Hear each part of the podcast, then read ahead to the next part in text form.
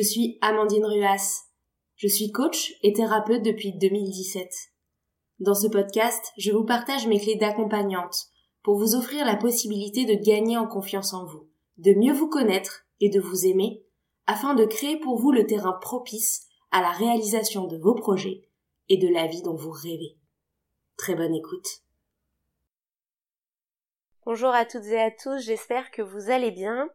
Aujourd'hui, je voudrais qu'on prenne le temps de se questionner sur quelles sont les étapes, les actions qu'on peut mener, les questions aussi qu'on peut se poser quand on ne se sent pas bien dans son job. Pourquoi est-ce que j'ai envie de vous parler de ce sujet? Évidemment parce que un de mes sujets de prédilection dans les accompagnements, c'est l'épanouissement professionnel, aussi tout ce qui est question des reconversions, mais aussi parce que, en fait, selon les dernières études, on sait aujourd'hui qu'il y a à peu près la moitié des Français qui disent ne pas se sentir épanouis dans leur travail. Alors ça peut être pour différentes raisons, ça peut être soit par manque de sens, soit par ennui, soit parce qu'ils sont pas suffisamment bien rémunérés, soit parce qu'ils ont des relations, que ce soit avec leur management ou leurs collègues qui ne les épanouissent pas. Bref, les raisons peuvent être différentes, mais en tout cas les faits sont là. La moitié des Français dit ne pas se sentir épanouis.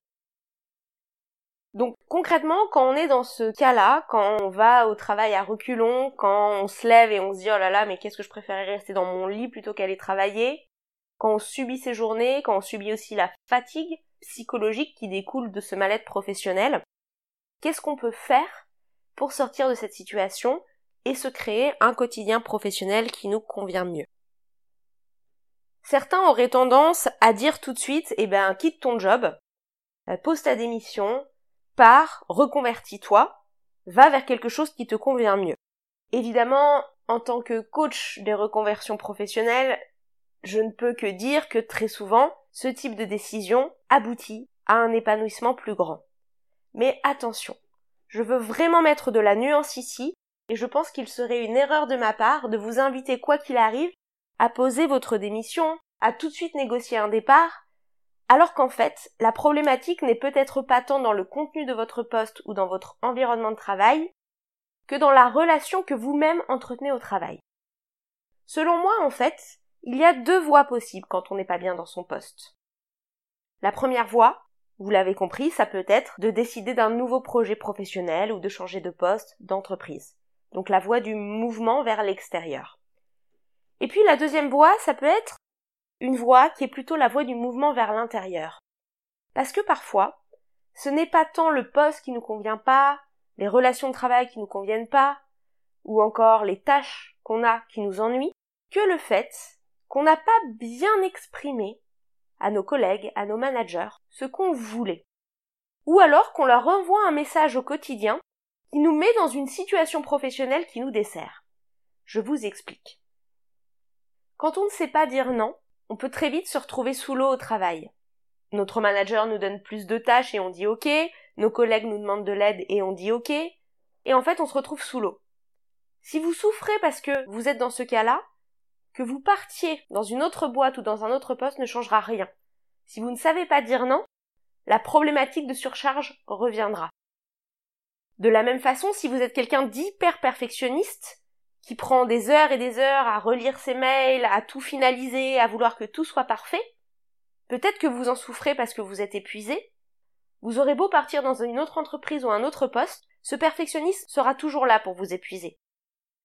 Ou peut-être si vous êtes quelqu'un qui avait du mal à communiquer, peut-être parce que vous trouvez pas les mots justes et donc parfois vos collègues perçoivent de l'agressivité dans vos propos, ou alors parce que vous avez du mal à dire ce que vous pensez. Eh bien que vous partiez sur un autre poste ou une autre entreprise, vous aurez toujours des collègues, ou des clients, ou des fournisseurs, ou des personnes avec qui interagir. Et donc vous aurez toujours un sujet de communication qui reviendra à un moment ou à un autre. Donc la première question à se poser quand on n'est pas bien dans son poste, c'est avant tout d'où vient le problème? Est-ce qu'il vient de la façon dont je me sens dans mon environnement? Est-ce qu'il vient de l'épanouissement que je ressens à faire mes tâches dans le quotidien? Est-ce qu'il vient de la qualité des personnes qui m'entourent? Par exemple, si on a un manager ultra stressé qui balance son stress sur vous, si on a un collègue harceleur. Donc est-ce que ça vient de l'environnement, des tâches, de l'entreprise, du métier en lui-même? Ou est-ce que ça vient de mon rapport au travail? Est-ce que ça vient de mon rapport à cet environnement? Et donc ça, c'est la première question à se poser. Est-ce que moi, je peux travailler sur moi-même pour améliorer la situation? Ou est-ce qu'il faut partir quoi qu'il arrive? Je vais vous donner un exemple. Il y a une cliente que j'ai accompagnée pendant presque un an sur le sujet justement d'apprendre à dire non et mettre des limites, qui est venue me voir, à la base, non pas pour apprendre à dire non, mais qui est venue me voir parce qu'elle comprenait pas pourquoi le milieu professionnel était si dur, si violent. Elle avait à peu près une dizaine d'années d'expérience, et en dix ans d'expérience, elle avait fait douze entreprises. Donc grosso modo, elle restait à peu près moins d'un an à chaque fois. Et pourquoi est-ce qu'elle partait à chaque fois? Non pas parce qu'on la mettait dehors parce qu'elle n'était pas professionnelle, loin de là, tout le monde était très content d'elle, mais à chaque fois elle partait parce qu'elle était submergée par la quantité de travail. Elle se faisait étouffer par la charge de travail, et à chaque fois, elle souffrait de ça, elle en pouvait plus, elle était au bord du burn-out, et donc elle partait. Et quand on a commencé à travailler ensemble au coaching à la base pour essayer de trouver un autre job dans lequel elle pourrait supporter la charge de travail, eh ben en fait on s'est très vite rendu compte que le problème ne venait pas du travail en lui-même, mais que le problème venait du fait qu'elle avait envie d'aider tout le monde, de tout faire, qu'elle savait pas dire non, et aussi qu'elle était extrêmement brillante cette jeune femme. Et donc comme tout le monde était content de son travail, les gens lui en donnaient toujours plus, et elle se retrouvait sous l'eau. Et finalement c'est en apprenant à dire non, en apprenant à mettre des limites, que les choses ont pu évoluer, et aujourd'hui elle n'a pas changé de job. Mais elle s'y sent très bien, parce qu'elle a pu se délester d'une part de cette charge psychologique et éviter le burn-out sur un poste qui finalement l'épanouit complètement. Donc première question à vous poser, c'est qu'est-ce qui me convient dans mon poste? En termes de tâches, en termes d'environnement, en termes de relations, en termes d'outils. Et qu'est-ce qui me convient pas? Et dans ce qui me convient pas, sur quoi est-ce que je peux travailler peut-être en changeant des choses dans ma façon de communiquer, de voir le travail, de m'organiser? Si ce qui ne vous convient pas, c'est votre rémunération, mais qu'en fait vous n'avez jamais demandé à être augmenté, avant de partir, il y a quelque chose à faire, évidemment, essayez de négocier une augmentation. Si ce qui ne vous convient pas, c'est la manière dont votre collègue a de vous faire des remarques parfois très mal placées sur votre travail, peut-être que la première chose à faire, c'est avant tout d'avoir une discussion avec lui, et éventuellement par la suite avec votre manager, avant d'envisager de partir simplement pour cette raison. Si ce qui ne vous va pas, c'est le dernier projet sur lequel on vous a mis qui vous ennuie franchement, la première chose à faire est de voir s'il est possible, peut-être, dans un avenir proche, de changer de projet. Et si tel n'est pas le cas, bien sûr, vous pourrez prendre les mesures nécessaires et envisager de partir. Mais avant cela, affirmez-vous, communiquez, regardez ce que vous, vous pouvez modifier dans votre façon de faire. Et puis, à contrario, il y a les choses que vous ne pouvez pas changer. Si vous êtes dans un environnement toxique, bien sûr, partez. Si vous avez un manager harceleur, bien sûr, partez.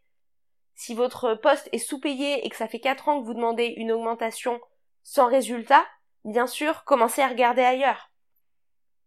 Si vous avez un poste qui vous ennuie terriblement et que vous avez déjà demandé de nouveaux projets ou de nouvelles tâches et que ce n'est pas possible, bien sûr, partez pour aller vers quelque chose qui vous épanouira davantage.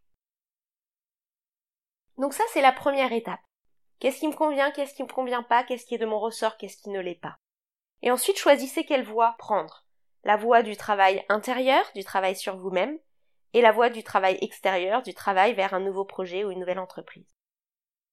Si vous choisissez la voie du travail intérieur, vous pouvez par exemple vous référer à l'épisode de mon podcast sur lequel je vous parle d'apprendre à dire non. Ou encore vous référer à l'épisode du podcast dans lequel je vous parle de mettre des limites et d'éviter l'épuisement professionnel. Vous pouvez aussi bien sûr vous faire accompagner par un coach, un thérapeute, ou encore en parler à un ami bienveillant qui pourra peut-être vous donner des idées sur le sujet. Il y a beaucoup de choses à faire pour transformer votre relation au travail. C'est souvent un travail de longue haleine parce qu'il s'agit de revoir des automatismes bien enracinés, de revoir des croyances, mais je peux vous assurer que typiquement avec un coaching, en une dizaine de séances, vous pouvez complètement changer votre rapport au travail. Si vous souhaitez maintenant quitter votre poste, que faire? La première chose à vous demander, c'est vous demander qu'est-ce qui ne me convient pas dans le contenu. Et de redéfinir qu'est-ce qui vous conviendrait mieux. Quelles sont mes aspirations? Qu'est-ce qui me motive au quotidien? Quelles tâches est-ce que j'aime faire? Quelles sont mes valeurs et dans quelles valeurs d'entreprise j'aimerais évoluer? Commençons par les aspirations et les moteurs. Qu'est-ce que vous aimez faire en dehors de vos journées de travail? Qu'est-ce que vous aimez le plus dans vos journées de travail? Y a-t-il eu un moment dans votre carrière où vous étiez particulièrement épanoui? Et si oui, en faisant quoi? Et pourquoi? Qu'est-ce que vous faites pendant vos loisirs? Qu'aimiez-vous faire quand vous étiez plus jeune? Peut-être que vous allez alors trouver des lignes directrices, d'actions, de tâches qui vous animent davantage. Ensuite, par rapport à la question des valeurs, qu'est-ce qui est important pour vous? Une entreprise bienveillante, une entreprise qui vous donne de l'autonomie, de la liberté, un métier dans lequel vous êtes sûr de pouvoir réussir et de faire carrière, ou un métier dans lequel vous êtes sûr d'avoir du temps pour vous, un métier dans lequel vous êtes entouré, un métier dans lequel vous pouvez contribuer à la société, ou un métier dans lequel vous êtes sûr d'avoir une sécurité financière.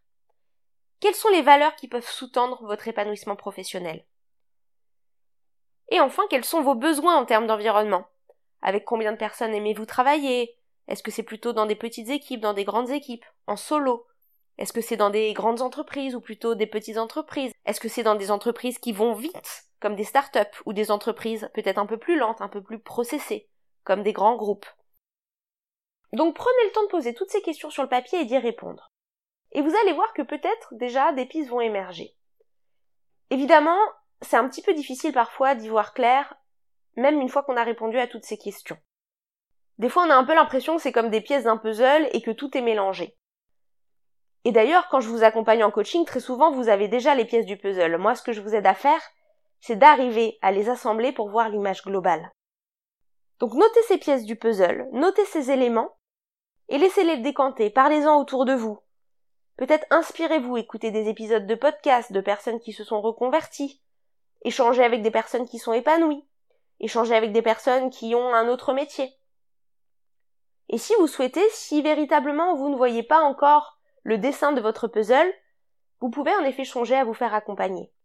Ça vous permettra de vous lancer ensuite dans une phase d'exploration pour avancer beaucoup plus concrètement vers le métier qui vous convient. L'objet de cet épisode n'est pas de faire le point détaillé sur la façon dont passer à l'action quand on sait qu'on veut se reconvertir. Mais c'est plutôt de vous rappeler qu'il y a donc ces deux voies. Cette voie vers une exploration intérieure et cette voie vers une exploration extérieure. Prenez le temps, avant de vous précipiter, de vous demander quelle est la meilleure voie pour moi. Ne restez pas éternellement dans une exploration intérieure si vous êtes dans un environnement toxique, sous-payé, qui ne vous convient pas, ou dans lequel vous avez déjà essayé pendant des mois et des mois de faire bouger les choses. Et à l'inverse, ne vous précipitez pas vers une exploration extérieure s'il y a des choses que vous pouvez faire dans votre travail intérieur pour mieux vous affirmer et mieux faire évoluer vos relations ou peut-être mieux faire évoluer votre poste de l'intérieur en changeant votre rapport au travail ou en demandant de nouveaux projets. Voilà pour cet épisode, j'espère qu'il vous a plu. N'hésitez pas à le partager à des proches qui se posent des questions sur leur avenir professionnel, ou de mettre 5 étoiles à cet épisode si vous voulez booster sa visibilité.